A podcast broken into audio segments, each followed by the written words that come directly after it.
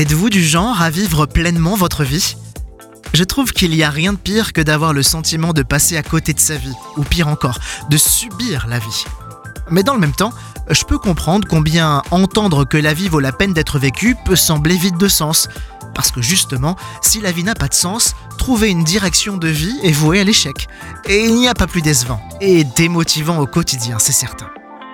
Charles Spurgeon, prédicateur et auteur prolifique du 19e siècle, a écrit Vivons de telle sorte d'avoir le sentiment d'avoir pleinement vécu cette vie lorsqu'elle sera finie. Ok, si je comprends bien, j'ai un rôle déterminant à jouer dans cette histoire où je n'ai en définitive qu'une seule vie. La position que j'adopte chaque jour influence mon état d'esprit, mon environnement et ma manière d'apprécier ma vie. Et si aujourd'hui j'arrêtais la procrastination en faisant une bonne fois pour toutes cette chose qui occupe mes pensées Demain sera peut-être plus beau. De toute manière, le soleil ne s'arrête jamais de briller.